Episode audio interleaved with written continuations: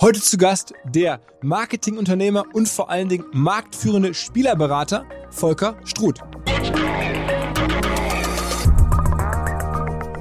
Jetzt kommt dieser Spieler Pogba zu Juventus Turin und wechselt zwei oder drei Jahre später zu Manchester United für, ich glaube, 100 Millionen Euro.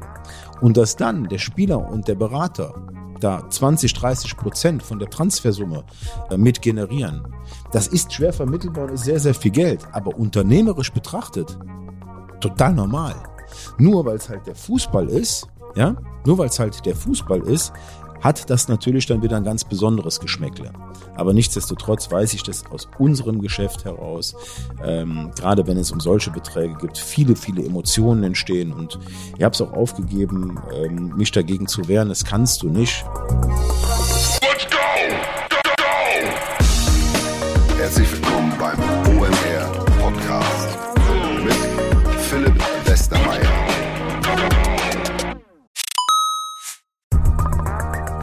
Ihr werdet euch wahrscheinlich fragen, warum unser Partner SalesViewer hier so oft im Podcast wirbt. Aber das ist relativ einfach zu erklären, denn wenn wir hier mittels Podcast Reichweite für SalesViewer erzeugen, dann besuchen natürlich auch hunderte von Menschen die Website von SalesViewer und SalesViewer kann dann mit dem eigenen Tool die Website-Besucher oder deren Firmen vor allen Dingen mit Klarnamen entschlüsseln. Also Podcast-Werbung führt zwangsläufig zu immer mehr Website-Besuchern und Website-Besucher lassen sich in Firmen Klarnamen von SalesViewer entschlüsseln und zu neuen B2B-Kunden machen. Und natürlich auch wir bei OMR sind sehr zufrieden mit SalesViewer nicht nur als Kunde, sondern auch als Partner. Wir setzen deren Tool ebenfalls ein zur eigenen B2B-Lead-Generierung und entschlüsseln damit die Website-Besucher von OMR, OMR Reviews oder anderen Tochterfirmen. Man sieht einfach, wer eure Webseiten besucht hat und wofür sich potenzielle Kunden interessiert haben. Neben uns, also OMR, sitzen aber auch noch deutlich größere Firmen wie Stepstone, Avato Systems, Sport5, Talon One oder die Vodafone-Tochter Grand Centrix bereits auf SalesViewer und generieren damit täglich neue B2B-Leads. SalesViewer ist bekanntlich auf unserem hauseigenen Software-Bewertungsportal OMR Reviews das bestbewertete Tool in gleich drei Kategorien und kann jederzeit kostenlos getestet werden. Wer also sehen möchte, wer auf der eigenen Website drauf war und diese Person dann am besten zu Kunden verwandeln möchte, der kann das alles kostenlos ausprobieren. salesviewer.com slash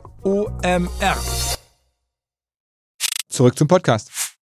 Teil 3 unserer Fußball-Triologie nach Herrn Watzke von Borussia Dortmund vor einigen Wochen und Herrn Hoeneß kommt jetzt der König der Spielerberater. Wobei passenderweise ist der Volker Struth nicht nur Spielerberater, ganz vieler großer Namen, sondern auch Marketingunternehmer zumindest gewesen, bevor er als Spielerberater angefangen hat. Da gibt es auch ein paar ganz gute Geschichten dazu, die kommen gleich. Aus ganz kleinen Verhältnissen jedenfalls hat er sich hochgearbeitet, gerade ein Buch geschrieben über seine Laufbahn, das ich gerne hinweise, ein wirklich richtig, richtig geiles Buch. Das heißt, meine Spielzüge, ich habe es innerhalb von, ich würde mal sagen, 30 Stunden komplett durchgezogen durchgezogen. Er hat es auch nicht ganz alleine geschrieben, sondern mit einem super Autor, dem Ronald Reng. Also wer für Sportbücher brennt, muss das lesen. Oder am besten jetzt erstmal reinhören. Als kleiner Appetizer gibt es jetzt diesen Podcast. Der Volker Schut jedenfalls, der ist als Spielerberater bekannt geworden, vor allen Dingen mit Toni Kroos und Mario Götze, die er vertritt, aber viele, viele weitere. Aktuell auch den Trainer, den Julian Nagelsmann, den Verteidiger von Bayern, den Dayot Upamecano, viele, viele weitere. Also einer der ganz großen Player in diesem Gewerbe und passt damit perfekt rein in die Frage Sportbusiness. Was kann man davon lernen? Was hat das auch mit Digitalisierung vielleicht zu tun? Wie kann man da Geschäfte machen? Wie werden da Geschäfte gemacht? Darum geht's jetzt und vor allen Dingen gibt's richtig, richtig geile Anekdoten. Und eine Anekdote davon möchte ich direkt rausgreifen. Und zwar geht's um Jung van Matt, die hier in Hamburg ansässige große Agentur, mit der wir sehr gut befreundet sind ähm, seitens OMR. Und da gab es mal eine Sportunit, die gibt's immer noch, die läuft richtig gut. Gegründet wurde die von Raphael Brinkert.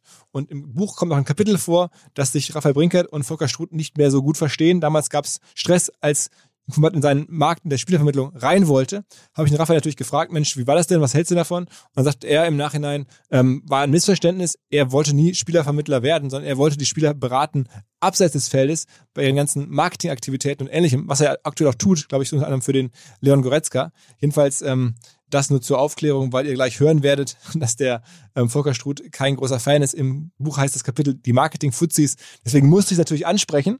Ähm, aber ich glaube, ähm, auch da kriegt man wieder eine Versöhnung wahrscheinlich eines Tages hin, wenn man das gerne wollte. Und dann noch, bevor es wirklich losgeht, haben wir uns was Neues ausgedacht und zwar ein Podventskalender. Meine Kolleginnen von Podstars haben das gemacht. Da gibt's verschiedenste Emojis, die in Podcasts genannt werden aus einem Portfolio und ihr müsst diese Emojis dann sammeln und jede Woche werden die dann, wenn, sie, wenn ihr sie uns richtig schickt, belohnt. Es gibt Preise zu gewinnen von About You Gutscheinen, Blinkist Gutscheinen, großen Paketen von Coro, Übernachtung im Hotel für Jahreszeiten hier in Hamburg, viel, viel mehr. Ihr müsst nur zuhören und am besten dem Instagram-Account von Podstars folgen. Hier in diesem Podcast verrate ich heute die Schneeflocke als Emoji hiermit. Am besten für alle Spielregeln, alles weitere guckt ihr bei Podstars ähm, nach im Account bei Instagram. Und jetzt rein ins Gespräch mit Volker Struth. Nach Herrn Watzke und Herrn Höhnes jetzt der erfolgreichste deutsche Spielerberater sitzen hier in Köln. Herzlich willkommen, Volker Struth. Fühle mich geehrt in der Reihenfolge. Vielen Dank. Ähm, erzähl mal so ein bisschen, du bist ja eigentlich gar kein geborener Spielerberater, du bist auch kein Fußballer, sondern du bist ja eigentlich Unternehmer und in dem Zusammenhang fand ich doch deine Vorgeschichte ziemlich interessant, weil du bist ähm, wirklich Vertriebler mit Herz und hast irgendwie Events gemacht. Erzähl mal so ein bisschen, wo du eigentlich herkommst. Ich bin sehr wohl ein Fußballer, aber ich war nicht gut genug, um, um dahin zu kommen, wo die Jungs, die ich heute berate, spiele. Und äh, deswegen, Fußball war schon immer mein Leben, meine Leidenschaft. Und ähm, ja, habe dann sehr früh festgestellt, dass ich zumindest mit dem Fußballspielen nicht reich genug werde, um nichts anderes zu machen oder zu lernen. Und habe dann äh, nach meiner Ausbildung zum Zimmermann ähm, paar Jahre alle möglichen Jobs gemacht, habe dann eine Umschulung zum Industriekaufmann gemacht und habe mit 27 Jahren mein erstes Unternehmen gegründet. Das war eigentlich eine Papierfirma. Ich habe Kopierpapierkästen in, in diverse Büros reingetragen, so wie der Kartoffelhändler früher die Kartoffelsäcke. So bin ich mit meinen Kopierpapierkästen in die Industriegebiete und habe die verkauft und darüber hinaus ist dann ein großer Bürobedarfshandel entstanden. Dann kamen Werbemittel hinzu und, und Merchandising-Produkte hinzu. Events habe ich gemacht ja. und dann vor gut 15 Jahren habe ich dann, ich sag mal, die Branche komplett gewechselt und bin Spielerberater geworden. Aber du warst schon, sag mal, relativ erfolgreich. Also wenn man das Buch geschrieben jetzt vor kurzem, dass das auch gerade so durch die Medien geht und in Bestsellerliste. Ähm, also du sagst ja auch, in, deine erste Million hattest du schon gemacht, bevor das mit dem Sport überhaupt losging. Das war dann schon über diese Events und, und, und Merchandise-Produkte möglich. Ja, Gott sei Dank habe ich die schon gehabt, weil ähm, in, in dem Business, in dem ich mich heute bewege, hast du viel Druck, heute noch mehr als vor 15 Jahren, als ich begonnen habe. Aber mir hat natürlich mein, mein, ich sag mal, Kapital, das ich, das ich damals schon erwirtschaftet hat, viel Ruhe gegeben und viel Druck genommen, um mit Spielern, die ich heute begleite, ja, wie soll ich das beschreiben, nicht unbedingt auf den auf den, auf den nächsten Transfer oder auf eine Vertragsverlängerung oder sowas angewiesen zu sein. Das war schon beruhigend. Ich meine, ich habe mit 27 Jahren mein erstes Unternehmen gegründet und bin mit, äh, wie alt war ich schon, 41 dann in, in, die, auf, in, in die andere Branche gewechselt. Also ich war da nicht nur ein paar Jahre unterwegs, ich war 14 Jahre lang ähm, mit meinem äh, Bürobedarfs, Schrägstrich, Merchandising. Und Events. In, in Köln gab es ein Oktoberfest, was du erfunden hast. Ja, das ist eine ganz spezielle Geschichte. War ja. das ein gutes Business? Das war ist eine ganz spezielle Geschichte. Die steht auch äh, im Buch direkt zu Beginn. Ähm, ich hatte Merchandising-Rechte auf dem oder Lizenzen auf dem Münchner Oktoberfest. Und ähm, so war man dann halt auch zur Eröffnung ähm, vor Ort in München. Und ja, mir ist aufgefallen, dass äh, von morgens bis abends kölsche Lieder gespielt wurden. Viva Colonia, Super Jeile Zick, wie sie alle hießen. Und dann ist das irgendwie, wie das in meinem Leben oft der Fall war, in einem ganz kurzen Moment entstanden, kölsche Musik gehört, auch Leute aus Köln gesehen und getroffen. Ach, so was kann man doch auch in Köln machen. Und ähm, wenn bei mir eine Idee irgendwo mal ja sich irgendwo festgesetzt hat, dann habe ich das in der Regel in meinem Leben auch umgesetzt. Und so war das auch mit dem Kölner Oktoberfest. Das war ein Riesenerfolg über viele Jahre. Und gibt es noch als Absatz von Corona? Ja, das gibt's noch. Ich bin selber nicht mehr mit aktiv. Aber es gibt's noch, nach wie vor. Ja. Und da kommen dann auch Tausende von Leuten. Da kommen, ich glaube, das Zelt hat ein Fassungsvermögen von dreieinhalbtausend Menschen. Das geht über drei Wochenenden, ja.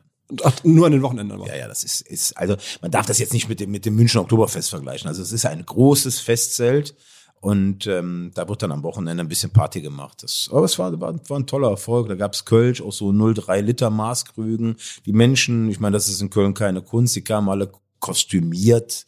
Ja, also die hatten alle entweder ein Dirndl oder eine Lederhose an und ja, es gab eine, eine, eine bayerische Kapelle oder es gibt eine bayerische Kapelle, es gibt äh, aber auch äh, Musikgruppen aus Köln, die, die auftreten. Highlights sind die Brings, die sind hier in Köln sehr bekannt, die treten da jedes Jahr und jeden Abend auf. Ähm, also tolle Geschichte, ja. Das war eins von meinen Events, stimmt. Und dann äh, Merchandise-Produkte, das klingt jetzt auch sehr breit. Da hast du auch irgendwelche Ideen gesehen, irgendwie und dann nach Köln importiert, mehr oder weniger. Ja, ganz genau. Ich, ich komme aus, aus, aus Köln. Was gibt's in Köln? Den Kölner Karneval. Hier gibt's über, über 100 äh, Karnevalsgesellschaften, also Karnevalsvereine. Und das sieht man dann äh, einem jeweiligen Mitglied auch an, zu welchem Verein es gehört. Also ob es einen blau-weißen Schal hat oder einen grün-weißen oder einen rot-weißen. Man, man kriegt das so ein bisschen voneinander äh, oder auseinandergehalten. Aber in Köln feiern trotzdem über eine Million Menschen Karneval. Und ich habe mir damals überlegt, ich brauche was für die Leute, die nicht im Karneval engagiert sind und habe dann diesen sogenannten Mottoschal im Kölner Karneval erfunden. Das ist immer so ein ganz spezielles Wort, aber hier kann man das, kann man das ruhig so benennen. Also ähm, der Mottoschal ist ein Schal, auf dem steht das jeweilige Karnevalsmotto, was der Kölner Karneval jedes Jahr ähm, ähm, unter, unter dem er den Karneval feiert, unter dem Motto. Ähm, das haben wir auf den Schal äh, drucken lassen und damit identifizieren sich die Menschen und so ist der Kölner Mottoschal entstanden. Das hatte ich dann auch in den anderen Kölner, äh, in den anderen Hochburgen in Deutschland, also in Mainz, in Düsseldorf. Ich bin dann, wie ich das halt gemacht habe. Also mein Merchandising-Dasein hat auch sehr viel mit Lizenzen und Ideen zu tun gehabt. Ja, ich habe also immer wieder versucht, das mache ich auch in meinem Geschäft heute, irgendwo mich vom Markt abzuheben. Ja, also einen rot-weißen Schal irgendwo einzukaufen. Ja, das war jetzt nicht die große Kunst, ja, und den dann massenweise in, in, in den Vertrieb zu bringen, sondern einen Schal zu verkaufen, in dem, ich sag mal, irgendwo eine Geschichte hintersteht, ja. Und bei dem Kölner Mottoschal war es damals sogar auch so, dass wir ähm, nach einer gewissen Zeit ähm, diesen, die, ein Teil, einen großen Teil des Erlöses in die Renovierung Kölner Schulen gepackt haben. Ja. Ich habe die, die Autofahren 2006 zur, zur WM, da kann man sich, äh, können sich die meisten sicherlich noch dran erinnern, die habe ich, ich weiß nicht, ob ich da alleine war, aber ich habe ähm, äh, die produzieren lassen, natürlich nicht 2006, sondern schon deutlich früher. Und ähm, hab die in den Vertrieb oder in den Handel gebracht. Und äh, ja so war das war das die Autofahren also zur WM war das dein sozusagen bestes Produkt am Ende? Vom Umsatz her? Mm, nee das war eins von vielen Produkten aber nicht das Beste. Also ähm, ich habe dann auch auch durch diese Schals ja habe ich natürlich ich habe jetzt nicht nur diese Motto Schals gemacht sondern ich habe dann auch hunderte von Gesellschaften oder ich glaube tausende von Gesellschaften in Deutschland mit Schals beliefert und, und mit, mit allen möglichen Merchandising-Produkten. Ja, das war, wir hatten zur Zeit der Weltmeisterschaft 2006, wir hatten auch viele Shops, ja, locker über 100 Mitarbeiter. Wir hatten ähm, Hallen voll mit mit mit mit Merchandising-Produkten.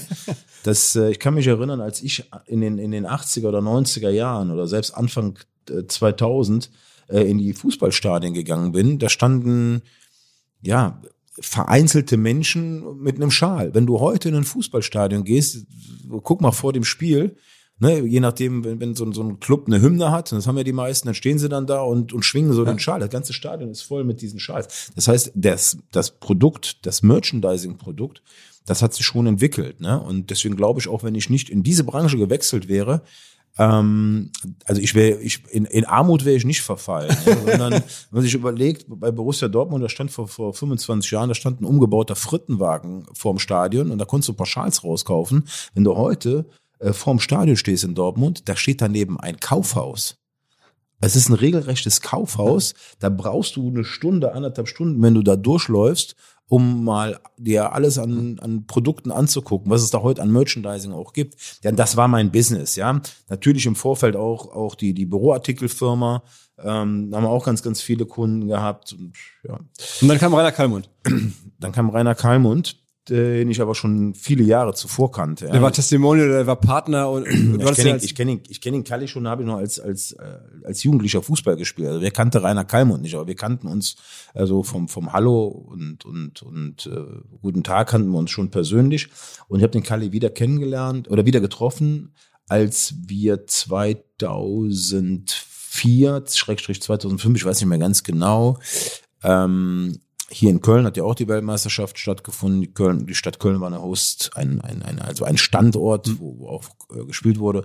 Und ähm, der Kali war NRW-Beauftragter. Und so haben wir uns in diversen Arbeitskreisen immer mal wieder gesehen und sind uns näher gekommen und Ähm, beim Kali war es dann halt früher oft mit einem, mit einem Mittagessen oder mit einem Abendessen verbunden, haben viel gequatscht und so hat sich dann eine Nähe entwickelt und irgendwann ist der Rainer Kalmund als Repräsentant in mein Unternehmen ähm, ja, eingestiegen. Ich, hab, ich hab ihn als Repräsentant engagiert ja.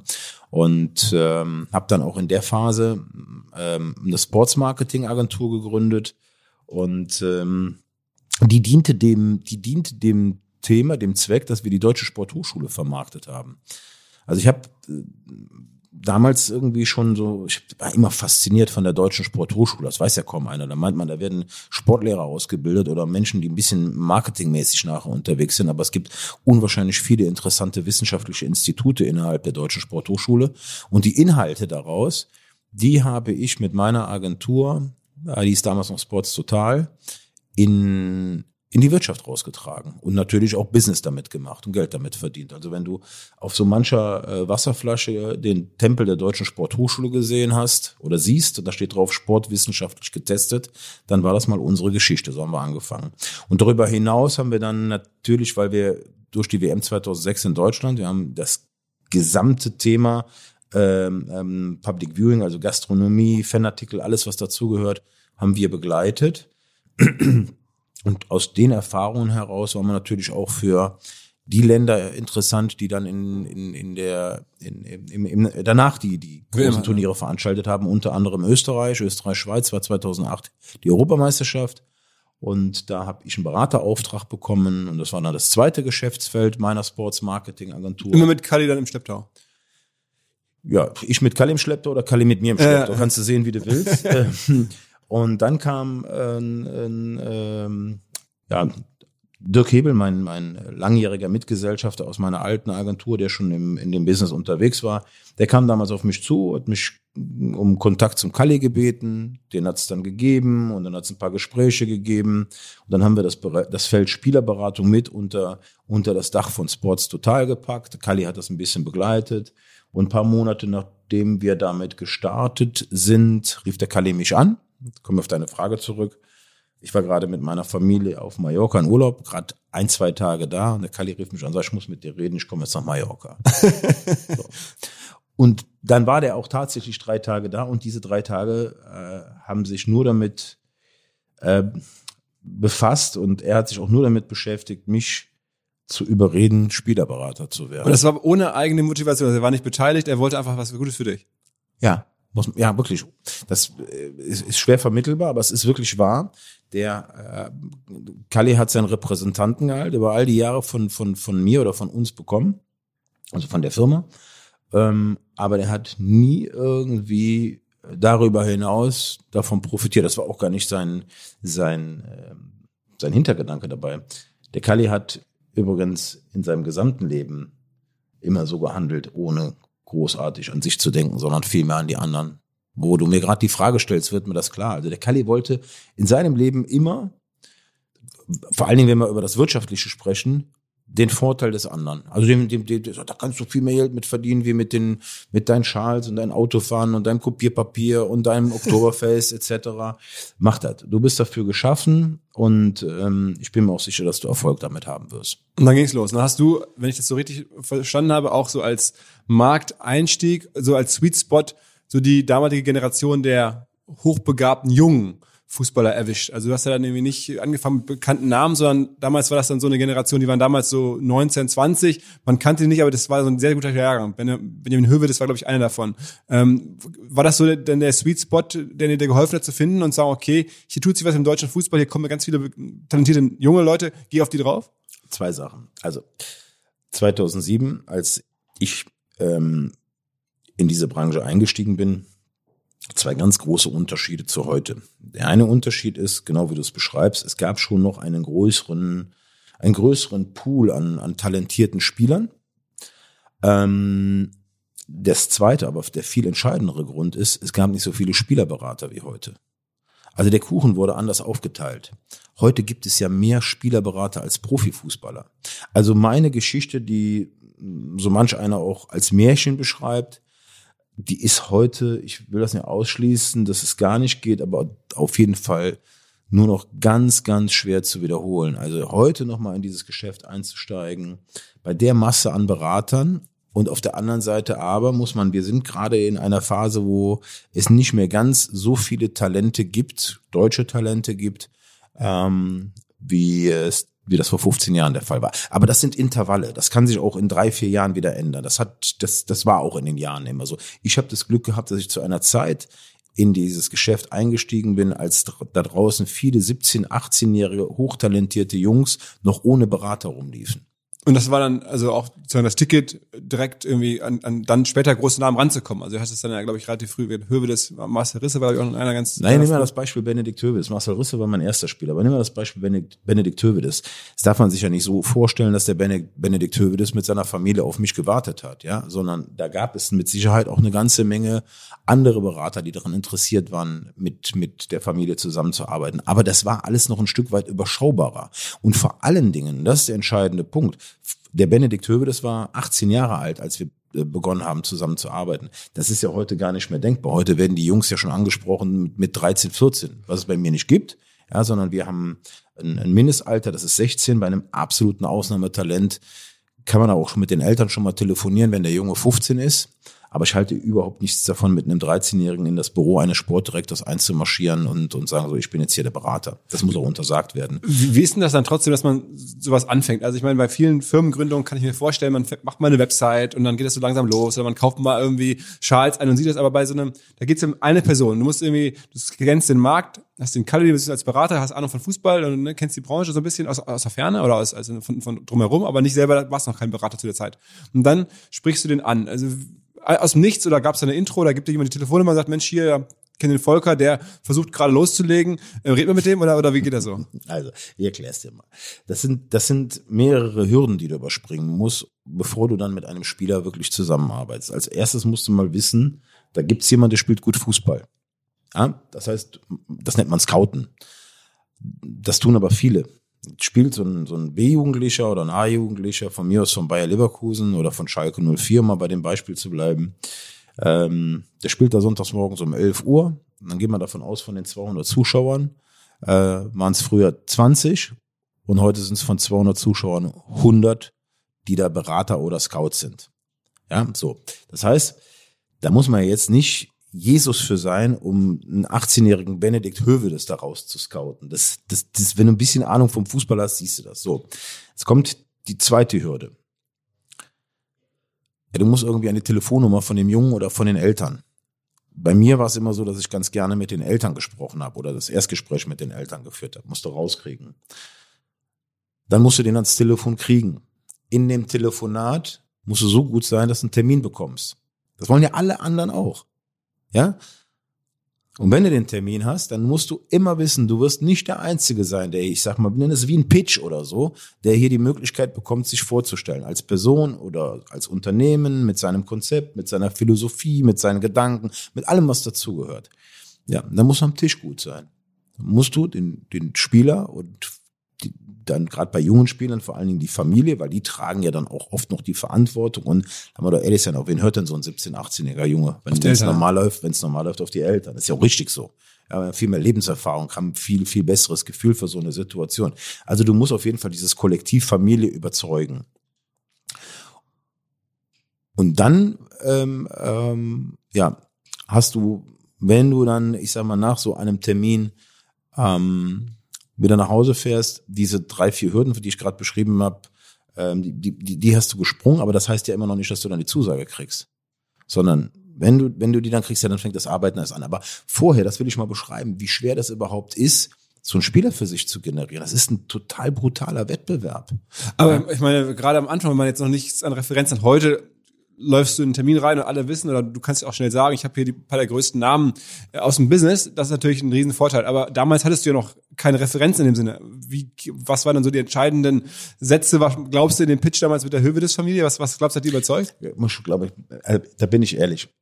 Ein, mit Sicherheit war es kein Nachteil in dem Telefonat. Und wie gesagt, muss es ja erstmal ähm, das Telefonat führen können. Aber wenn du in dem Telefonat 2007, 2008 war das schon noch so, da war der Kali noch ziemlich naja, es war noch nicht so lange her, ähm, ist 2004 äh, ausgeschieden bei Leverkusen, war 27 Jahre lang dort äh, in, einer, in, einer, in einer sehr entscheidenden Funktion und hat dieses Geschäft Fußball auch ja, mitgeprägt, muss man schon fast sagen, und ist vielen Menschen noch im, im, im Kopf geblieben. Und ich glaube, bei Vater Höwe, das war es tatsächlich so, dass ich davon äh, erzählt habe, dass ich ähm, Rainer Kallmund als eine Art Begleiter, Berater mit an meiner Seite habe. Ich glaube, das war mit Sicherheit kein kein kein ähm, nachteiliges Argument, aber äh, das alleine reicht natürlich nicht, ne? weil der Kalli, der ist dann bei diesen Terminen äh, zumindest bei den Erstgesprächen nicht dabei gewesen. Wenn der Spieler dann mal bei uns war oder wenn sich das schon in die Richtung entwickelt hat, dann kam der Kalli auch mal dazu und hat mal Hallo gesagt. Im Fall Höwe, das war das so,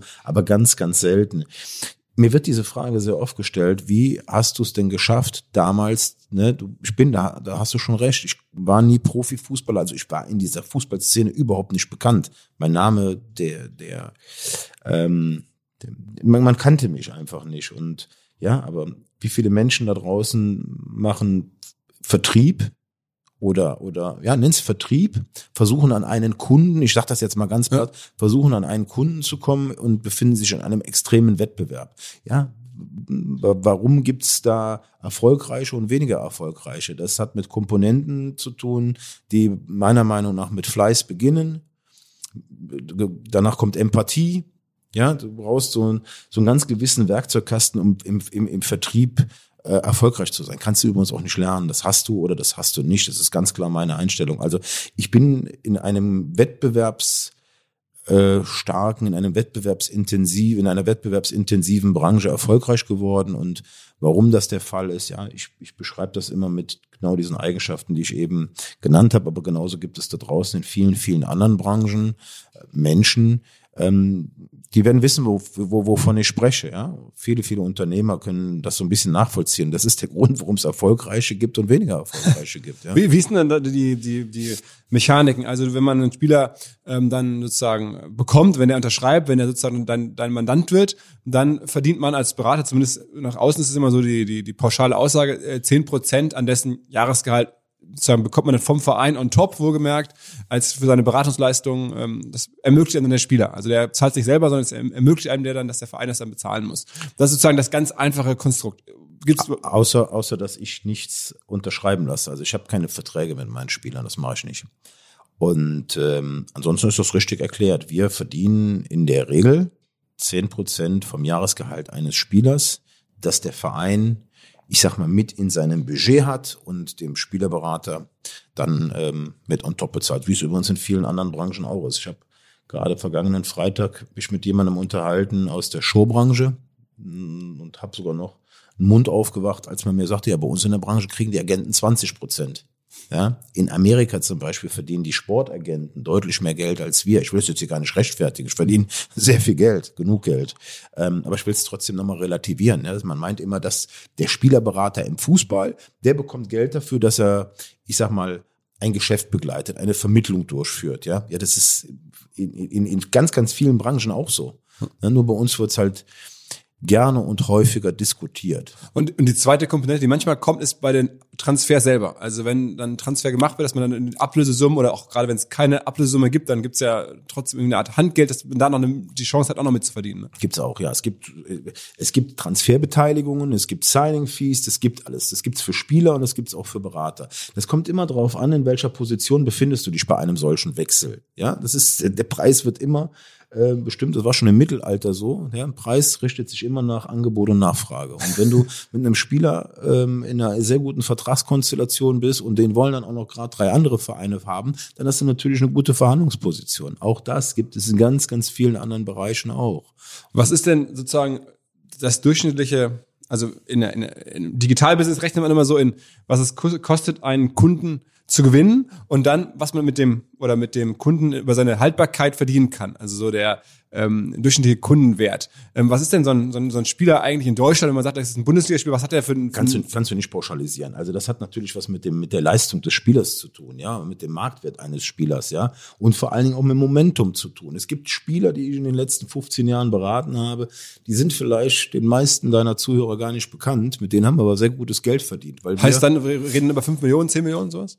Sehr gut. Du kannst das nicht pauschalisieren. Das kommt ja aufs Jahresgehalt von dem Spieler und auf den Marktwert an. Aber im Verhältnis, das will ich gerade erklären, gibt es Spieler, die der Öffentlichkeit gar nicht so bekannt sind. Natürlich im Fußballbusiness sind die bekannt, ja. Aber so, ich sage jetzt mal durchschnittliche Bundesligaspieler, mit denen wir sehr gutes Geld verdient haben, weil wir halt das Momentum und gar nicht so bewusst äh, abgepasst haben, sondern das waren dann so in, in, in ich gebe dir mal ein Beispiel. Ähm, wenn ein Spieler ähm, sehr ähm, naja, ambivalent in seinen Leistungen ist. Also du hast einen Spieler, der ist während seiner, und das bitte, bitte nicht falsch verstehen, sowas wird nicht manipuliert, ja, der ist während seiner Vertragslaufzeit ein durchschnittlicher Spieler. Und komischerweise, desto näher das dem Vertragsende zugeht, ja, poppt er auf einmal auf und performt und spielt ein Riesenjahr, ja. Dann hast du mit diesem Spieler, der ja eigentlich so als durchschnittlicher Bundesligaspieler gilt, auf einmal eine Verhandlungsposition. Ja, der hat ein gutes Jahr, der hat nur noch eine kurze Vertragslaufzeit und zwei, drei andere Vereine werden auf den, auf den, auf den Aus- aufmerksam. Dann hast du natürlich, was diesen Spieler betrifft, eine sehr gute Verhandlungsposition. Gibt natürlich auch die andere Seite der Medaille. Ähm, und das vergisst man in meiner Branche sehr oft. Wir haben sehr wohl auch Spieler und die hat jeder Berater. Ja, da bist du am Ende einer Transferperiode froh, wenn du überhaupt noch einen Verein für den bekommen hast. Ein Mhm. Thema, was sich übrigens durch Corona jetzt noch vermehren wird. Wir werden in Zukunft deutlich mehr arbeitslose Spieler haben als zuvor, die Jahre. Das wird kommen.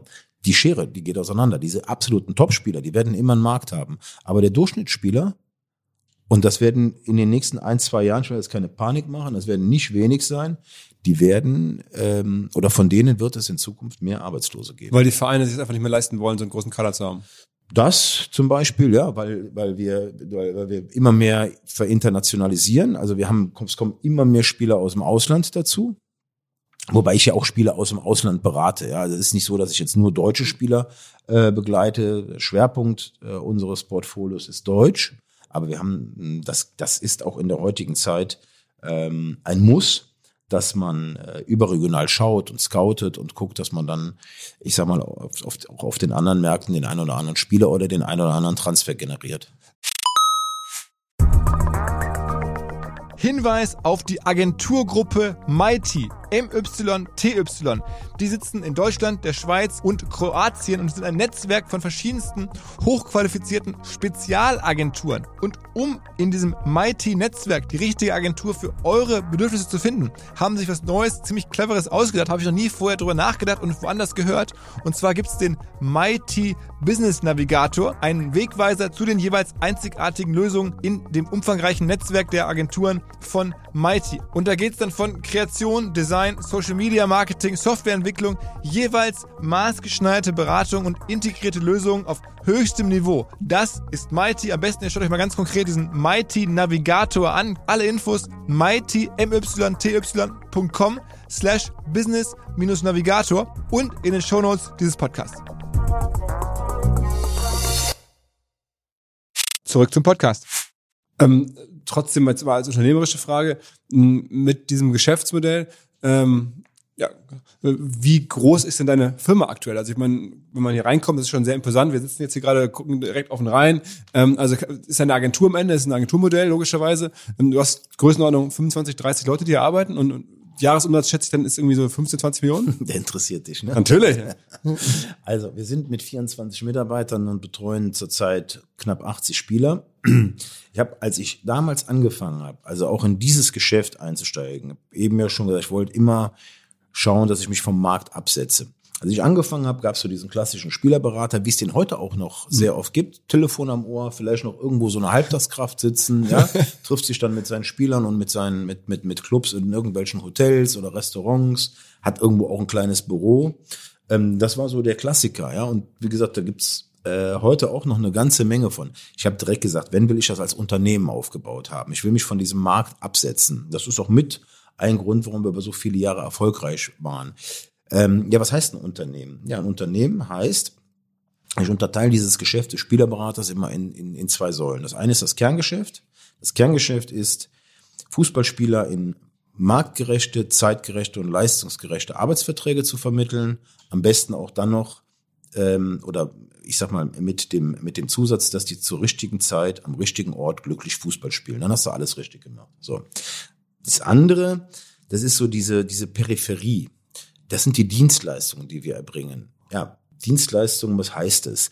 Wir versuchen dem Spieler natürlich möglichst viel abzunehmen, dass er sich auf seinen Job konzentrieren kann, aufs Fußballspielen und wir versuchen den natürlich auch mit unseren Möglichkeiten besser zu machen. Denn desto besser der ist, wird jetzt so mancher sagen, verdient der Struth ja auch mehr Geld. Ja, hat er recht, ganz genau. ähm, also, wie kann man das machen? Das kann man machen, indem man, indem man einen Apparat hat, in dem Videoanalysen erstellt werden. Also wir sprechen mit dem Spieler über seine Spielszenen, wir schneiden das. Wir haben einen Innendienst, da gibt es ähm, drei Mitarbeiter, die ob es der, der Reifenwechsel jetzt im Winter geht, das wieder los, ob es der Reifenwechsel ist, ob es der Wohnungsumzug ist, ob es der Behördengang ist, ob es egal was ist, die Urlaubsreise buchen etc. Ähm, das wird von meinen Leuten im Innendienst begleitet. Wir haben einen Ernährungsberater, ja, der mit dem Spieler ähm, analysiert und nicht einfach nur ja weniger Nudeln essen und, und nicht so, viele Brötchen, sondern wirklich über, über, über, über Blutergebnisse, die von einem, über einen Arzt eingeholt werden, ähm, Ernährungsanalysen macht. Wir haben ein großes Netzwerk an Ärzten, an Physiotherapeuten. Wir haben Leute bei uns beschäftigt, die sich um diesen ganzen Social, um das ganze Social Media Thema kümmern.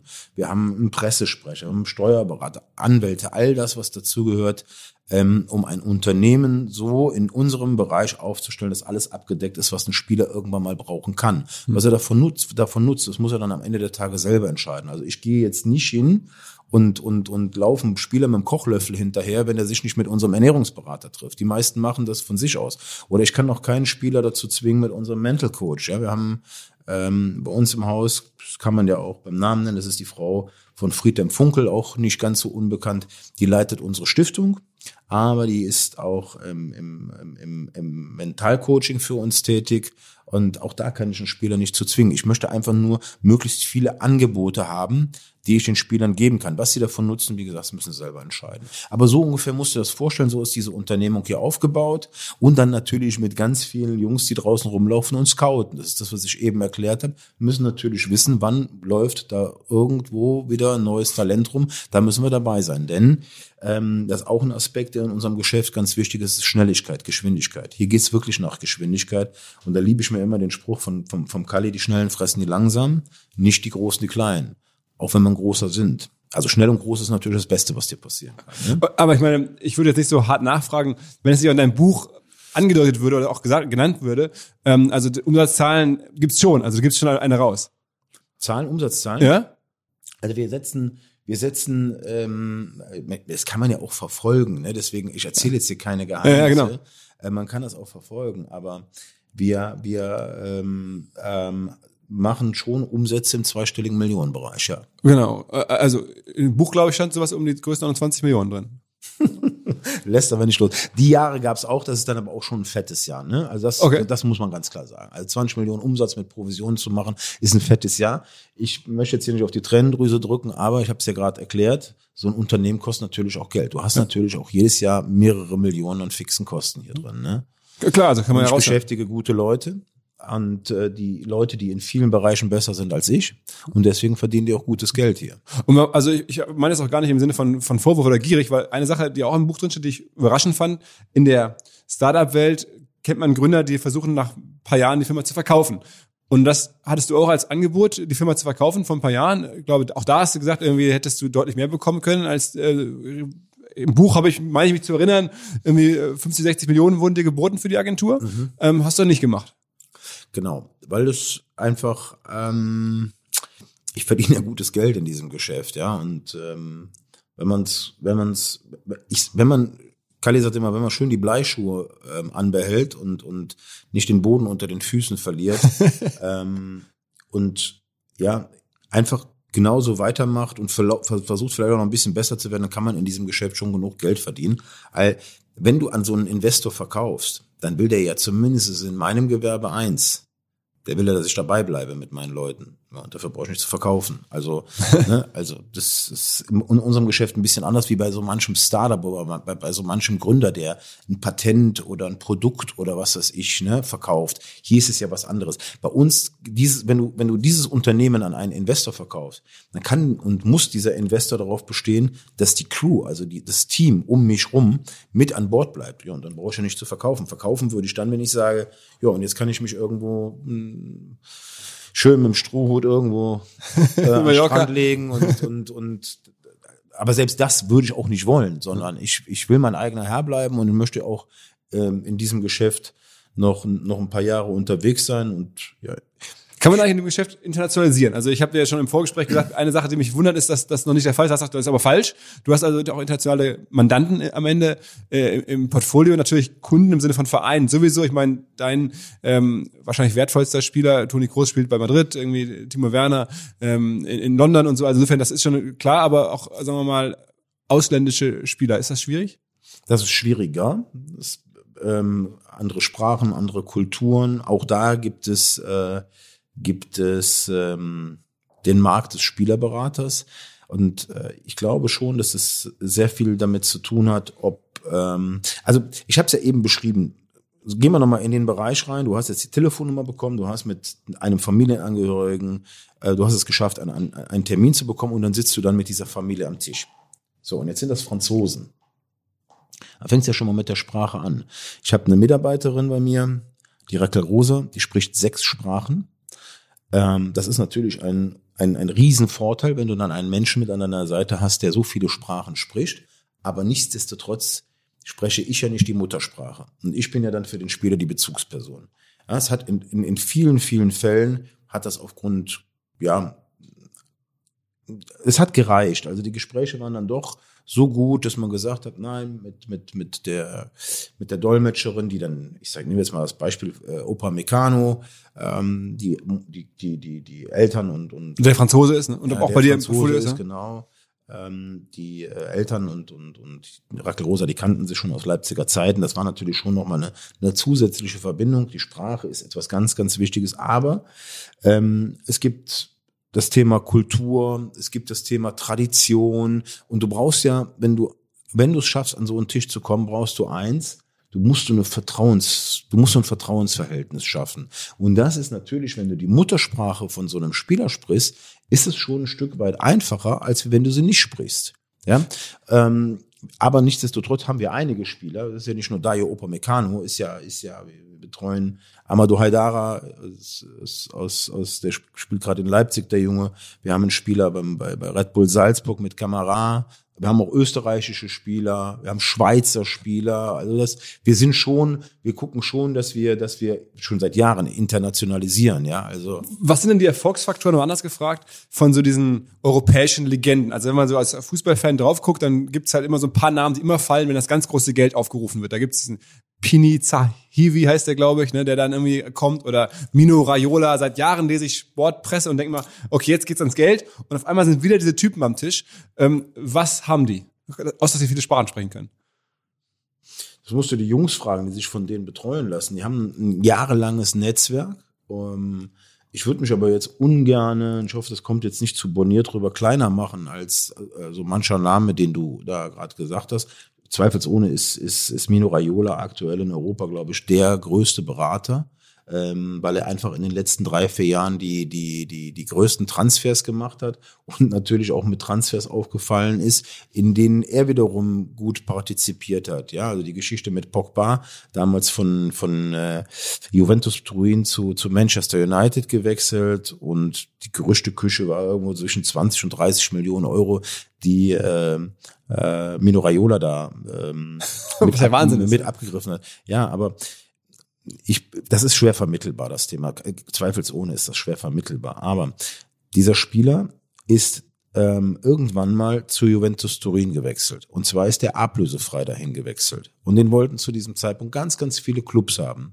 Und dann, dass der, dass der, dass dann in dieser Phase der Berater sagt, okay, der kommt zu euch, der soll sich hier entwickeln, aber wenn der dann irgendwann mal ganz, ganz viel Geld wert ist und zu einem großen englischen Club verkauft wird, wie das ja dann der Fall war, oder überhaupt zu einem großen Club verkauft wird, dann möchte ich daran partizipieren. Der Mann ist Unternehmer, das ist ihm sein gutes Recht, wenn der Markt das hergibt. Ich kann nur hoffen, dass der Spieler an diesem Transfer auch partizipiert hat, weil das ist das Wichtige. Ja, das ist ähm, ähm, bei mir eine Bedingung, also ich kann nicht an so einem Transfer Geld verdienen, wenn der Spieler kein Geld daran verdient. Das geht nicht. Also deswegen hoffe ich mal, und da gehe ich aber auch von aus, dass der Spieler auch gut dran partizipiert hat. So, jetzt kommt dieser Spieler Pogba zu Juventus Turin und wechselt zwei oder drei Jahre später zu Manchester United für, ich glaube, 100 Millionen Euro. Und dass dann der Spieler und der Berater da 20, 30 Prozent von der Provision, äh, von der von der Transfersumme ähm, äh, mit generieren, das ist schwer vermittelbar und ist sehr, sehr viel Geld. Aber unternehmerisch betrachtet, total normal. Nur weil es halt der Fußball ist, ja, nur weil es halt der Fußball ist, hat das natürlich dann wieder ein ganz besonderes Geschmäckle. Man muss diese Geschichte immer von zwei Seiten betrachten. Aber nichtsdestotrotz weiß ich, dass aus unserem Geschäft heraus, ähm, gerade wenn es um solche Beträge gibt, viele, viele Emotionen entstehen. Und ich habe es auch aufgegeben, ähm, mich dagegen zu wehren. Das kannst du nicht. Ähm, und wie gesagt, es ist natürlich auch für den, für den Otto normal äh, schwer nachvollziehbar. Nur nochmal, das ist mir nochmal wichtig, wenn ich jetzt das Ding, das, diesen Transfer Pogba von, von Juventus Turin zu Manchester United nehme, da geht ein französischer Spieler, der wechselt von einem italienischen Club zu einem englischen Club. Und weißt du, wo du am meisten drüber gesprochen wurde, über diesen Transfer? In Deutschland. Ja, ganz klar. Immer wieder. Es ist ja, also das wollte ich als nächste Frage eigentlich stellen. Ähm, ärgert es dich auch so ein bisschen, dass wenn man nach USA guckt, da finde ich es gerade ganz auffällig, da sind auf einmal Superagenten oder, oder Spielagenten selber Stars. Also gerade in die Adele, diese, diese Musikerin, Sängerin, deren Freund ist jetzt irgendwie sozusagen Rich Paul, auch so ein, so ein super Agent, geht gerade durch die Presse, der ist eine Glamour-Figur geworden. Jay-Z, der Hip-Hop-Star, ist jetzt auch mit einer Sportagentur sozusagen unterwegs. Es gibt dann Rich Kleiman, so ein Typ, der den Kevin Durant berät, also ein Basketballer, der da auch mittlerweile seine eigene Brand geworden ist. Und das sind so in der, schon so fast in der Szene gefeierte Leute. Ärgert dich das, dass in den USA das so mittlerweile so ein Standing bekommt und hier in Deutschland nach wie vor so ein bisschen das Image des ähm, ja, schäbigen Kinderhändlers, so? Des Paten, ja. Kinderhändler, hab's ja gerade erklärt. Also ja, ich habe noch nie, noch nie in dieser in dieser Zeit mit einem Kind zusammengearbeitet. Ja, okay, aber ja. ich meine, Wobei auch 16-, 17-Jährige irgendwo noch Kinder sind, ja. aber jetzt mal, ja, mal erklärt. Nee, es ärgert mich nicht und es ist auch, muss man ganz klar sagen, mittlerweile auch hier ähm, so, dass man, dass ich viel, viel Akzeptanz erfahre. Ja, auch jetzt gerade, als ich jetzt in den letzten Wochen das Buch äh, oder als das Buch vor vier Wochen rauskam oder vor fünf Wochen, äh, ich habe unwahrscheinlich viel Zuspruch erfahren. Es gibt ganz, ganz viele Menschen, die sagen, ey, findest du das eine geile Story, die du da hingelegt hast? Ja, das kommst, kommst aus einfachen Verhältnissen und ähm, hast dann auch in, in, in diesem Geschäft ähm, warst du sehr erfolgreich unterwegs, bist es bis heute und ich erkläre das ja auch alles ein wenig in meinem Buch. Ich kriege also auch hier in unserer Gesellschaft sehr, sehr viel Zuspruch, das muss man mal ganz klar sagen. Ähm, wir haben halt eine andere Mentalität. Der, der Deutsche hat eine andere Mentalität als der Ami. Der Ami, da, da bist du ganz klar, wie du es beschreibst, da bist du ein Popstar. Ich meine, es gab vor vielen Jahren mal einen Film, der sich, vielleicht kannst du dich erinnern, äh, Jerry Maguire. Ja, absolut, Tom Cruise. Das, das war von Tom Cruise gespielt. Das, da spielt er den Agenten eines Footballers. Ja. Und das war in, in, in fünf Oscars, das war in Amerika ein Märchen. Ja? Und auch, ich glaube, auch meine Geschichte würde da nochmal anders ähm, ähm, bewertet werden und ein wenig euphorischer äh, kom äh, kommentiert werden und darüber berichtet werden. Aber ich bin nun mal Deutscher, ich bin auch froh, Deutscher zu sein und ich lebe hier und die Menschen sind halt hier anders und hier ist alles ein bisschen kritischer und das Glas ist öfters halb leer als halb voll und ja, von daher, also ärgern ist, ist, ist Aber in den USA wärst du ein Popstar. Das mag sein, ja. das ist schon eigentlich verrückt, drüber nachzudenken, oder? Hm. Ähm, berätst du deine ähm, Spieler dann auch bei, sagen wir mal, Investments? Also die verdienen jetzt ja nun sehr viel Geld, du siehst das eh, äh, was die verdienen, bist super eng dran. Ähm, jetzt machen die ja was mit dem Geld, also auch Anlage. Bist du da auch dann Ansprechpartner? Nee, oder? Also über, gut, dass du die Frage stellst. Es ist mir immer ganz wichtig zu sagen, das meiste im Leben kann ich ja nicht. Das muss der Mensch sich mal drüber klar werden. Das meiste kann man nicht. Ähm, wenn man das Glück hat, ein paar Sachen gut bis sehr gut zu können, dann reicht das auch. Also ich habe diese Einstellung. Was nur wichtig ist, und das kann ja auch jedem Unternehmer nur mitgeben, du musst gucken, dass du Menschen um dich herum zulässt, die in den Bereichen, für die du sie einstellst, deutlich besser sind als du. Du musst das ertragen können. Und jetzt, um auf deine Frage zurückzukommen, äh, berätst du die auch im Investment? Nein, weil ich das nicht kann. Ich werde ja selber in dem Bereich beraten, aber du musst Leute kennen, die es gut können. Und da musst du gut sein, da die richtigen Empfehlungen auszusprechen. Ja? Aber ich selber ähm, habe von, von, von Investment so viel Ahnung wie von der Raumfahrt. Das heißt, du machst deine eigenen Investments, sind dann irgendwie auch ganz konservative Aktien oder mal eine Immobilie oder so? Ich, ich werde da gut begleitet, ja. Ich werde da gut begleitet. Okay. Okay. Du guckst mich so an, als wenn du wissen möchtest, von wem, ja? ja, aber ich vermute, du wirst es nicht sagen wollen, aber äh, ich deswegen, klar, ich will alles wissen, ne? Mhm. Nein, nein. Also ich habe da einen absoluten, ich habe da einen absoluten Top-Profi mit Carsten Moschmeier an meiner Seite. Ach was. Und, und ähm, ja, und ähm, habe ähm, zumindestens die Kenntnis, dass auch viele meiner Spieler sich von ihm begleiten lassen, aber die kannten ihn schon vor mir. Okay. Ja, also das. Äh, man, man kennt ihn jetzt generell ja als in Deutschland, weil er nun auch sehr präsent ist mit Fernsehen und allem drum und dran. Insofern. Ja. Okay, aber was heißt, ihr seid befreundet und du nee, wir sind befreundet sind wir überhaupt nicht. Also befreundet, befreundet, wir mögen uns, ja, wir respektieren uns. Äh, das Wort Freundschaft ähm, ich kann mir vorstellen, dass sich das irgendwann mal dahin entwickelt, aber so, dass wir jetzt, jetzt viele Jahre schon Freunde und und und äh, nee, also das bringt mir auch nichts, wenn ich jetzt mein mein mein mein mein Vermögen äh, von jemandem begleiten lasse, der mein Freund ist, aber vielleicht nicht ganz so gut in seinem Bereich ist, sondern ähm, ich sag mal so, ich lasse das lieber von jemandem machen, der sehr gut in seinem Bereich ist und den ich mag. Und hast, hast du den einfach angerufen und gesagt, Mensch, hör zu, du hast davon aller Offensichtlichkeit nach Ahnung, also komm mal vorbei so? Oder kann ich vorbeikommen?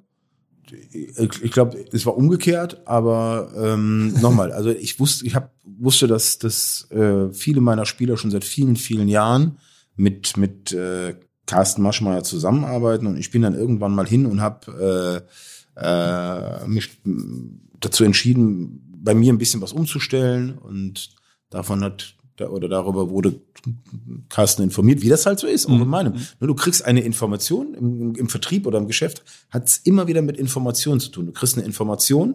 Wir haben jetzt viel darüber gesprochen, dass ich immer Spieler äh, dazu gewinne, wenn die 17, 18 Jahre alt sind und dann scoutet man die und bla. Ja, aber viele unserer Spieler sind auch während ihrer Laufbahn, da waren sie schon Profi zu uns gewechselt und haben den Berater gewechselt, ja.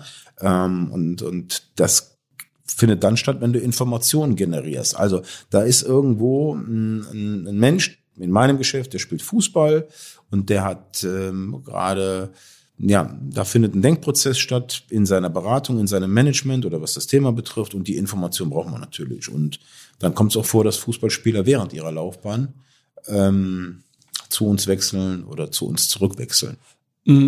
Apropos Beratung, wie bist du auf die Idee gekommen, das Buch zu machen? Also ich kann es wirklich nur empfehlen. Ich ähm, habe selber gelesen, wenn man sich für Business interessiert, ist es auf jeden Fall, liest man es in einem Tag weg, es ist halt echt super. Und ähm, du hast jetzt ja auch, kann man ja auch sagen, nicht ganz alleine geschrieben, du hast dir auch da jemanden geholt, der offensichtlich richtig weiß, was er tut, also der auf jeden Fall das wahrscheinlich besser kann, als du es könntest, ein Buch schreiben.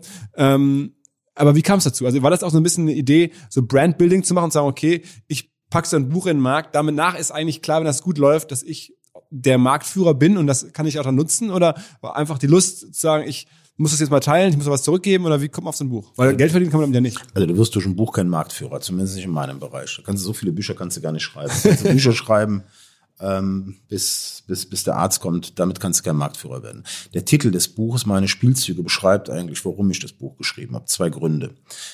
Der eine ist, ich wollte mal meine Geschichte erzählen. Ja, ich bin in sehr einfachen Verhältnissen ohne Eltern ähm, bei meiner Großmutter groß geworden.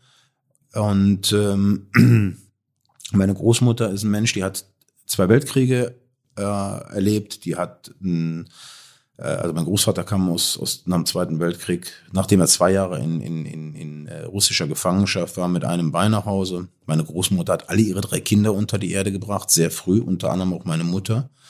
Und ähm, ja, äh, bin also wie gesagt in sehr einfachen Verhältnissen groß geworden und ähm, entstanden ist das Thema, also was diese Seite der Medaille betrifft, an dem Tag, als Mario Götze 2014 einer meiner Spieler ähm, im WM-Finale gegen Brasilien das entscheidende Tor geschossen hat. Da habe ich mich gekniffen, habe mir gesagt, boah, das ist ja Wahnsinn, du hast da jetzt hier drei, drei Jungs auf dem Platz und dann hat sich so mein Leben so in dem Moment, klar habe ich mich gefreut, aber ich war auch irgendwo, hat sich kann man jetzt vielleicht schwer beschreiben oder vielleicht kann man es doch. Und deswegen habe ich mir gedacht, irgendwann schreibst du da mal ein Buch drüber.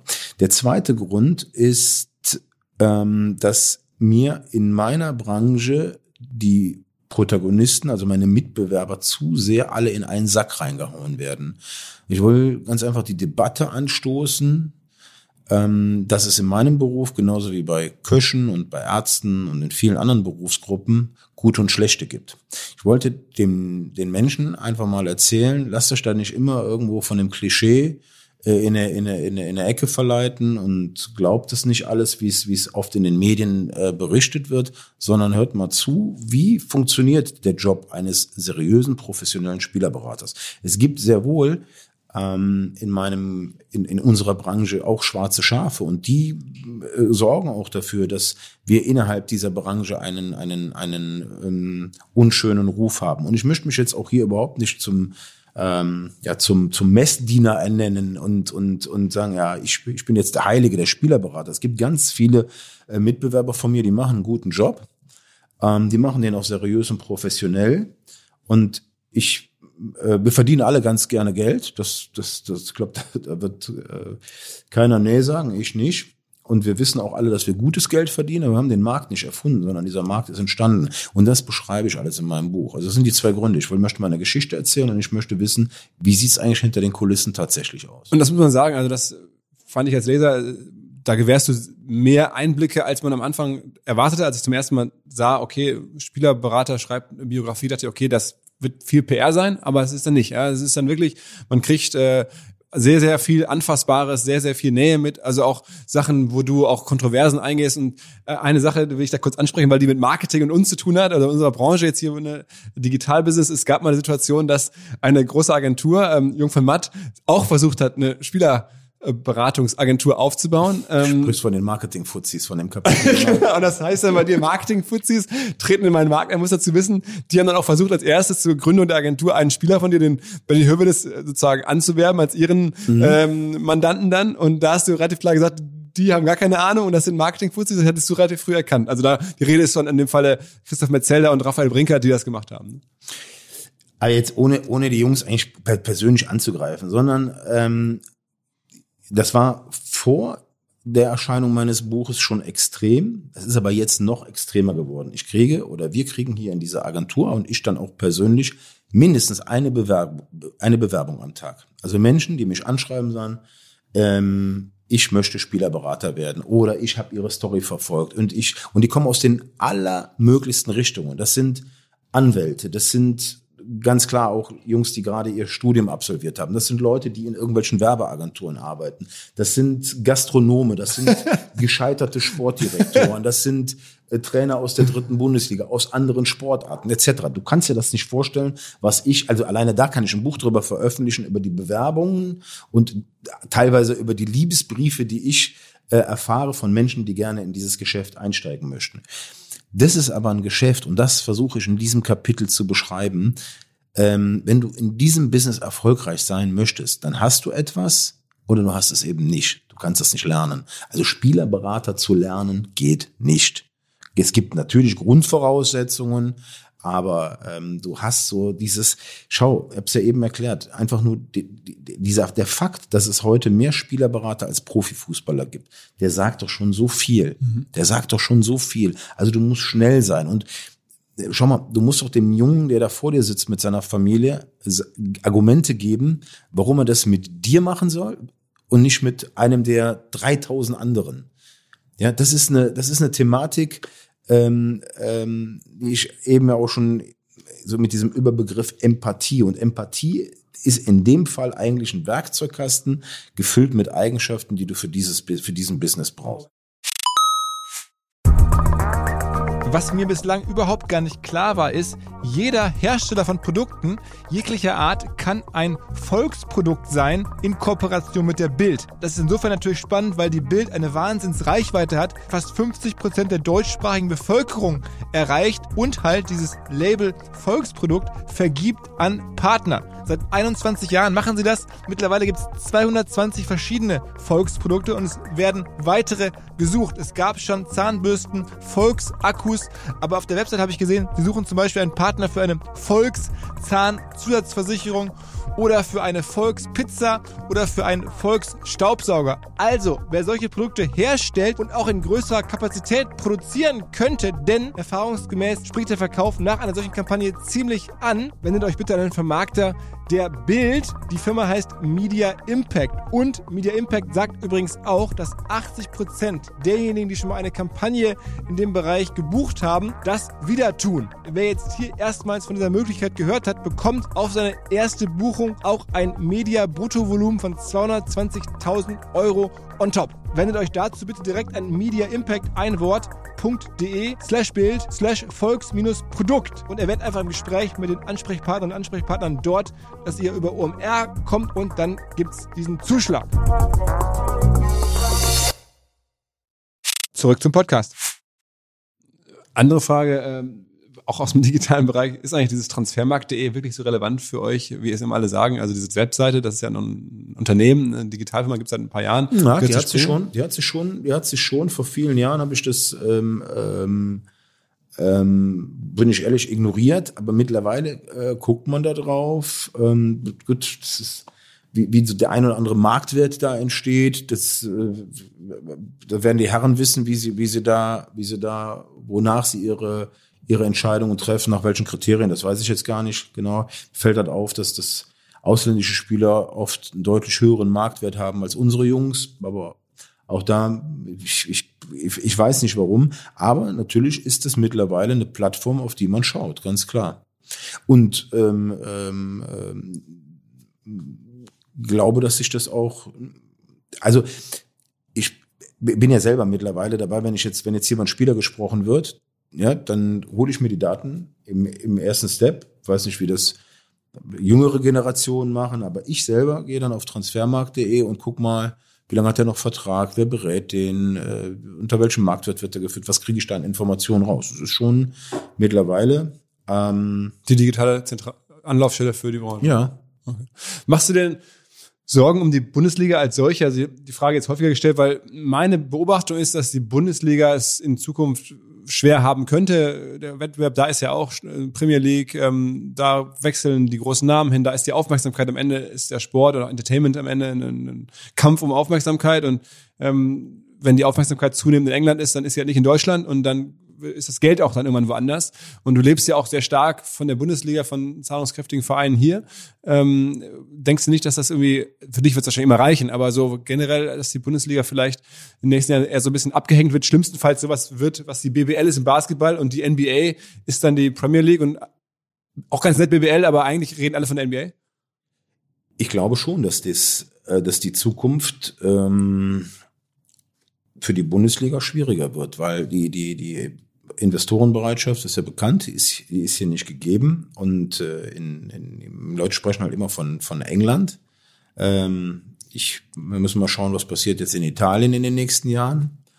Ähm, was passiert in Frankreich in den nächsten Jahren. Ich glaube, dass es ähm, in Spanien aktuell so ist, dass sich gerade drei, vier Clubs da helfen können und selbst die haben Probleme. Durch Corona hat sich natürlich alles noch mal ein hm. wenig verrutscht, das muss man auch ganz klar sagen. Also wenn ich mir die spanische Liga angucke, äh, denen geht's deutlich schlechter als der, der, der Bundesliga. Und da auch den großen Clubs. Man kriegt mit, was, was in Barcelona passiert ist oder gerade passiert. Aber das wird sich irgendwann in den nächsten ein, zwei Jahren wieder beruhigen. Investoren drücken in den Fußball.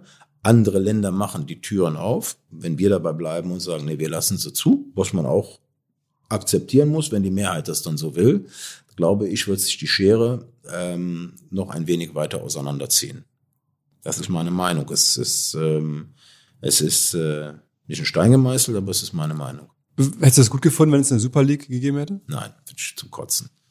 Also auch vor allen Dingen die Art und Weise, wie das da äh, auch, auch von heute auf morgen pommen, den ganzen Leuten da von Kopf geknallt. Nee, also halte ich überhaupt nichts von. Ich bin ein totaler äh, Fan von den nationalen Ligen, auch die, dieser Wettbewerbscharakter, diese Qualifikationsregularien, wie wir die haben. Ich bin für, für, für, für Abstieg, für Aufstieg. Ich bin für Qualifikation des internationalen Wettbewerbs.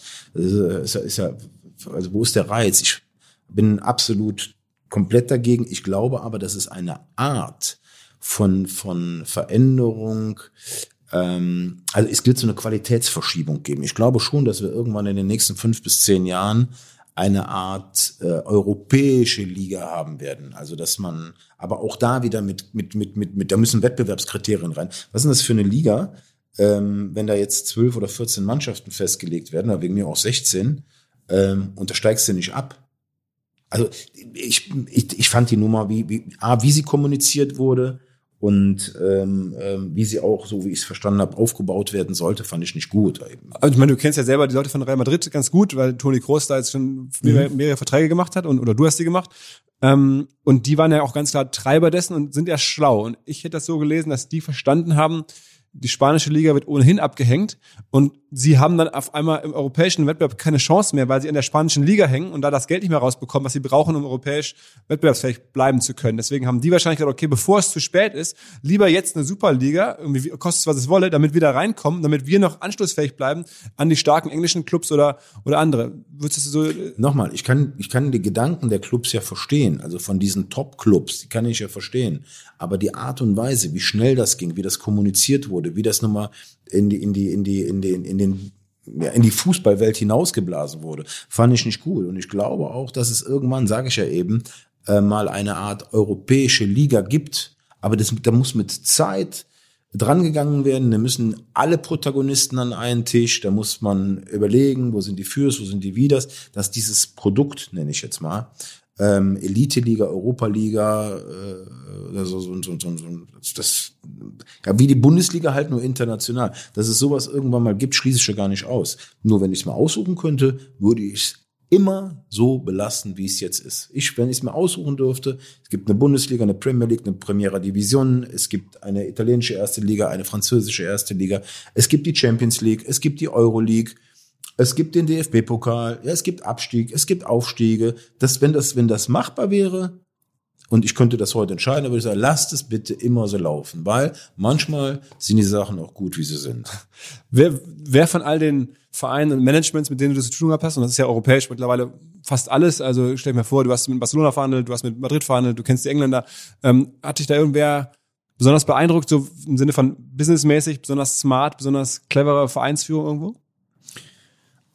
Also ich habe ja eben gesagt, ich habe das Buch geschrieben, weil es in unserer Branche gute und schlechte gibt, so wie es bei Kirchen und Ärzten der Fall ist. Und so ist halt auf Vereinsseite auch. Da gibt's gute und schlechte.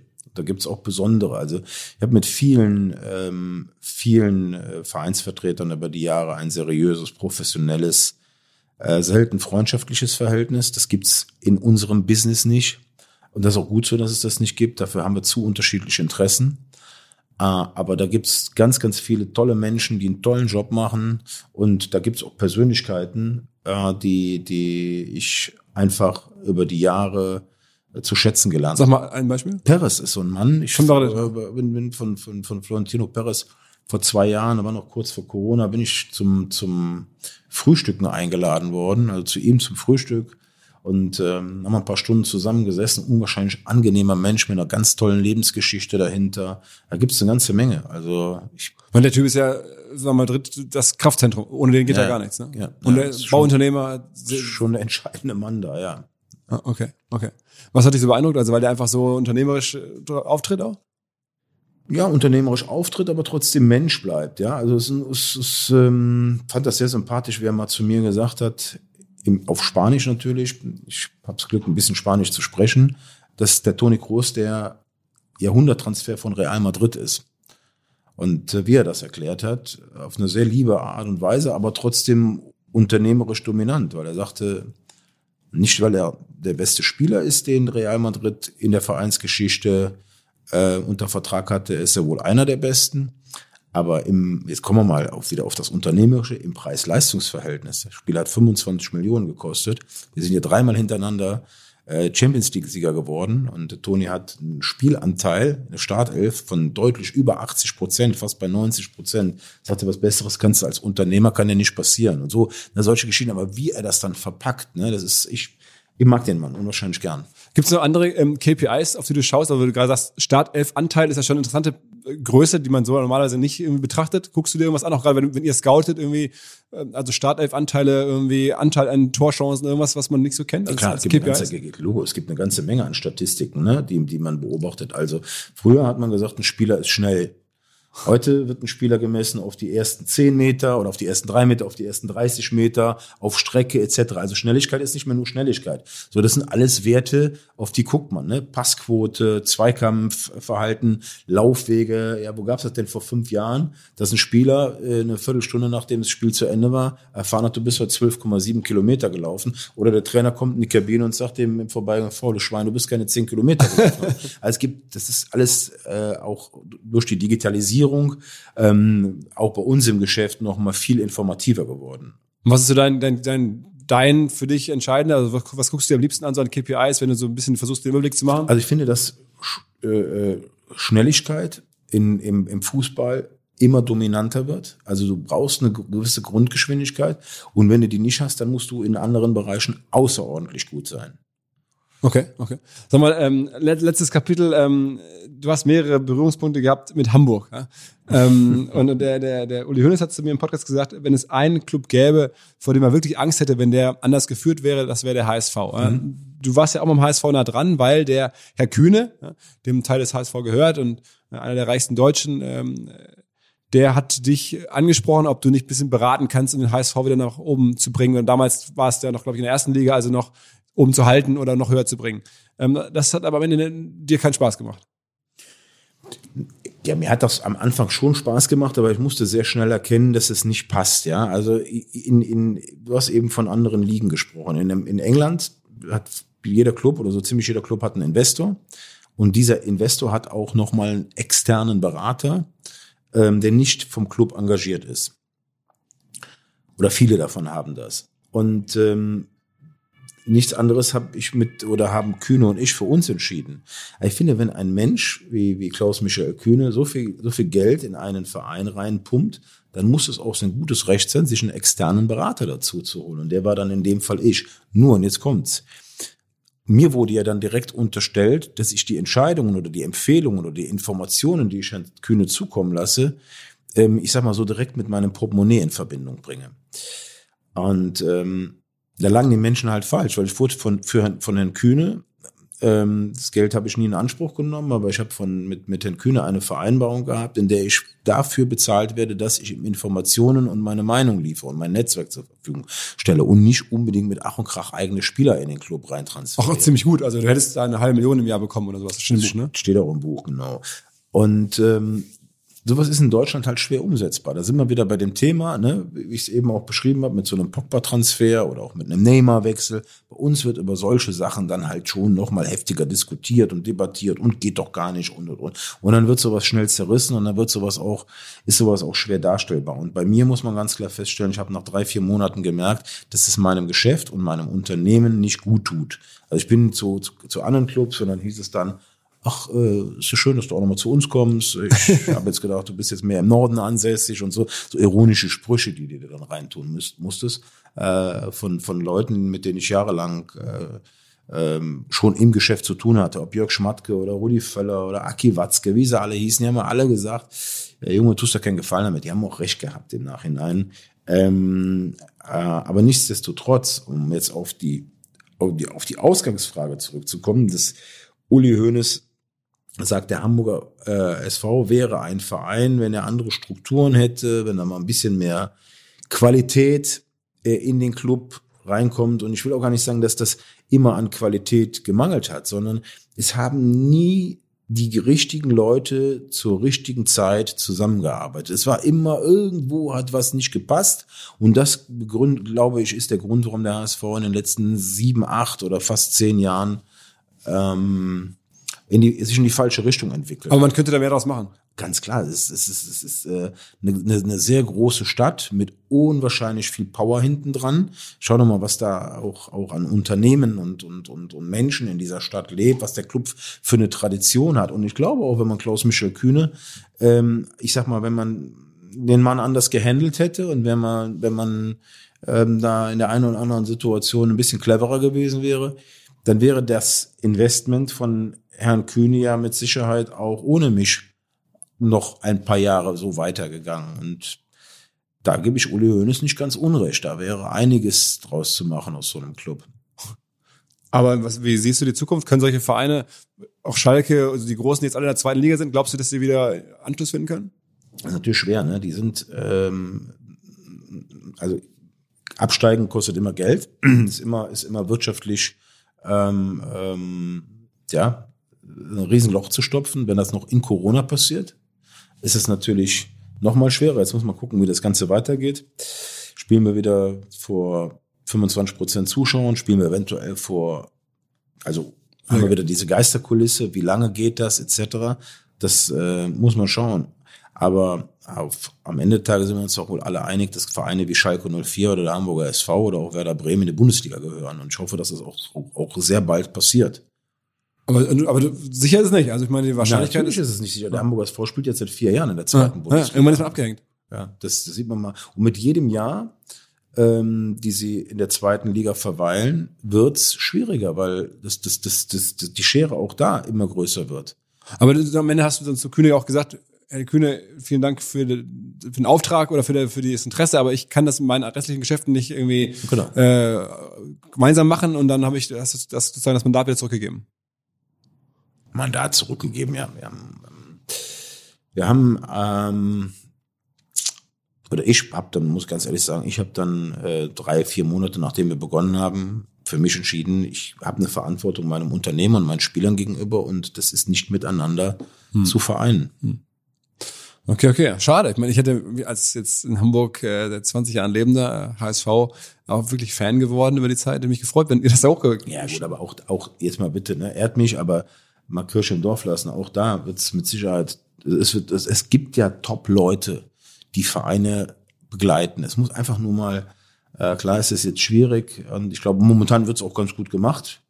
Ähm, aber es muss einfach mal über einen längeren Zeitraum ähm, Qualität in, in, in auf der sportlichen Leitung zusammenbleiben und, und ähm, hm, Jetzt wird man natürlich sich einen Bauch festhalten, wenn ich sage, dem Ganzen muss mal Zeit gegeben werden. Ich spiele seit vier Jahren in der zweiten Liga, aber nichtsdestotrotz muss mal muss man mal versuchen, über einen gewissen Zeitraum ein gewisses Konstrukt zuzulassen. In Hamburg ist es ja immer sehr schnell dann gegangen und ähm, Sportdirektor hat nicht zum Trainer gepasst oder äh, äh, äh, was ich, äh, sportliche Leitung hat nicht zum Aufsichtsrat gepasst und was man da alles so gehört und gelesen hat. Da ist schon ein, da ist schon so ein, ein, ein Becken der unterschiedlichsten Interessengemeinschaften, ist auch von der Struktur nicht immer ganz einfach so ein Club mit Aufsichtsräten und was es da alles gibt. Ich sehe sowas auch in Köln. Ähm, in Köln ist es ja auch nicht ganz einfach, einen Club zu führen. Das ist momentan läuft's hier super, aber einf einfach den Club einfach zu führen, ja, das ist alles andere als das. Okay, ich würde auch die Hamburger Protagonisten aktuell machen das sicherlich sehr ordentlich und mal gucken, wie es weitergeht. Was ist für dich noch so ähm, Vision? Also was kommt noch? Die nächsten Jahre so das weitermachen wie bisher oder hast du noch irgendwelche äh, Ziele für die äh, für die Agentur, für dich selber, was was du noch erleben musst unternehmerisch? Also wenn wir, wenn wir als Agentur ähm, so erfolgreich bleiben, wie wir das die letzten Jahre waren, dann äh, haben wir alles richtig gemacht. Da gibt's überhaupt nichts. Ich, also wir sind, wir gehören ganz klar zu den ganz großen Agenturen in Europa. Und ja, das wird nicht einfacher, der Business. Es kommen immer mehr Mitbewerber dazu. Ist es für dich denn auch schwierig sozusagen oder wird man in dem Job gut alt? Ich hätte den Verdacht vielleicht nein, weil der Altersunterschied zwischen dir und den Spielern wird ja auch immer größer. Also ich meine, zu der Zeit warst du vielleicht dann irgendwie 15, 20 Jahre älter als die Spieler. Ähm, jetzt biologisch, logischerweise wird es ja über die Jahre nicht besser. Ähm, äh, ist das ein Problem? Ja, gut, jetzt. Ja, das ist, ich meine, das ist, das ist, ähm, das ist mathematisch und biologisch ähm, nur zuzulassen. Ja, das ist, also ich, ich, ich werde werd nicht älter und das äh, Alter eines Profifußballers, also ich werde älter und das Alter eines Profifußballers bleibt in der Regel zwischen 18 und, und 33. Dementsprechend hast du da schon recht. Ähm, aber ich, mir, macht- mir macht es nach wie vor Spaß und ich habe immer, das wird auch dabei bleiben, ich höre erst dann auf, ähm, wenn zwei Kriterien nicht mehr stattfinden. Das eine ist, mir macht es keinen Spaß mehr und somit deckelt sich auch das zweite Kriterium, ich bin nicht mehr gut genug. Wenn ich das für mich feststelle, habe hier einen Bereich in diesem Unternehmen und das ist der Kernbereich in meinem Business, in dem glaube ich noch ganz gut zu sein. Und solange das der Fall ist und mir das Spaß macht, morgens aufs Telefon zu gucken und die ersten zwei Jungs oder äh, habt ihr gerade gesehen, ne, vor, bevor wir hier begonnen haben mit unserem Podcast, hat mich ein Sportdirektor angerufen oder ein sportlich Verantwortlicher eines Clubs Und solange mir das noch Spaß macht, den jetzt gleich zurückzurufen, werde ich das auch weitermachen. okay, man muss ja auch sagen, ich hatte am Anfang ein paar ähm, europäische Wettbewerber hier, Pini Zahivi oder so erwähnt. Zahavi. Zahavi. Mhm. Der ist, glaube ich, irgendwie in, hoch in seinen 60ern, ne? Ähm, und macht den Job noch. Also der Mann ist über 80 und ich Okay, okay. sehe den auch nicht mehr als, als, als Mitbewerber. Ähm, der Name kommt halt immer mal wieder vor, aber das ist jetzt keiner der, der Mitbewerber, die ich jetzt in unserem Aber hat gerade noch Alaba von Bayern nach Madrid gebracht, ne?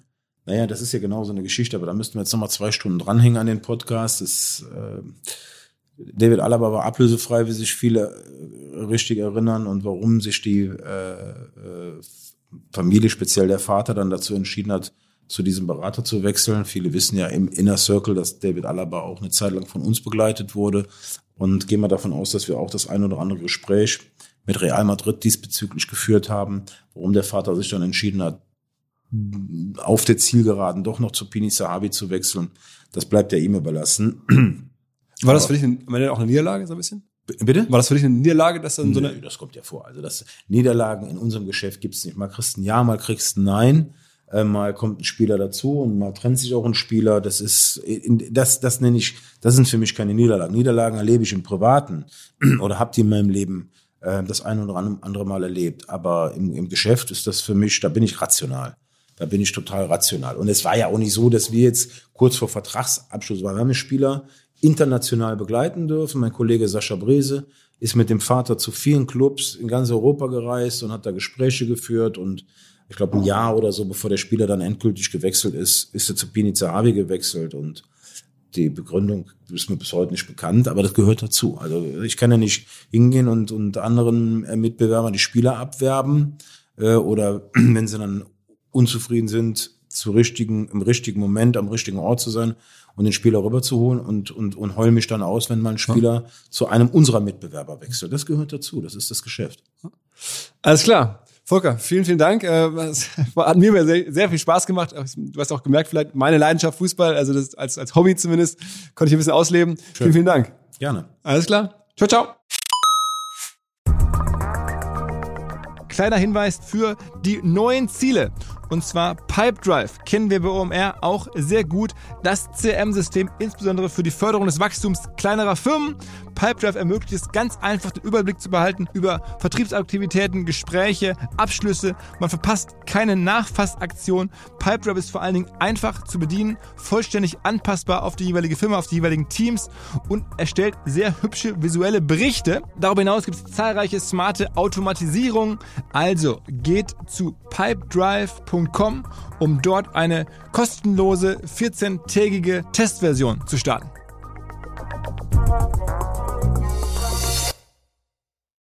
Zurück zum Podcast. Dieser Podcast wird produziert von Podstars bei OMR.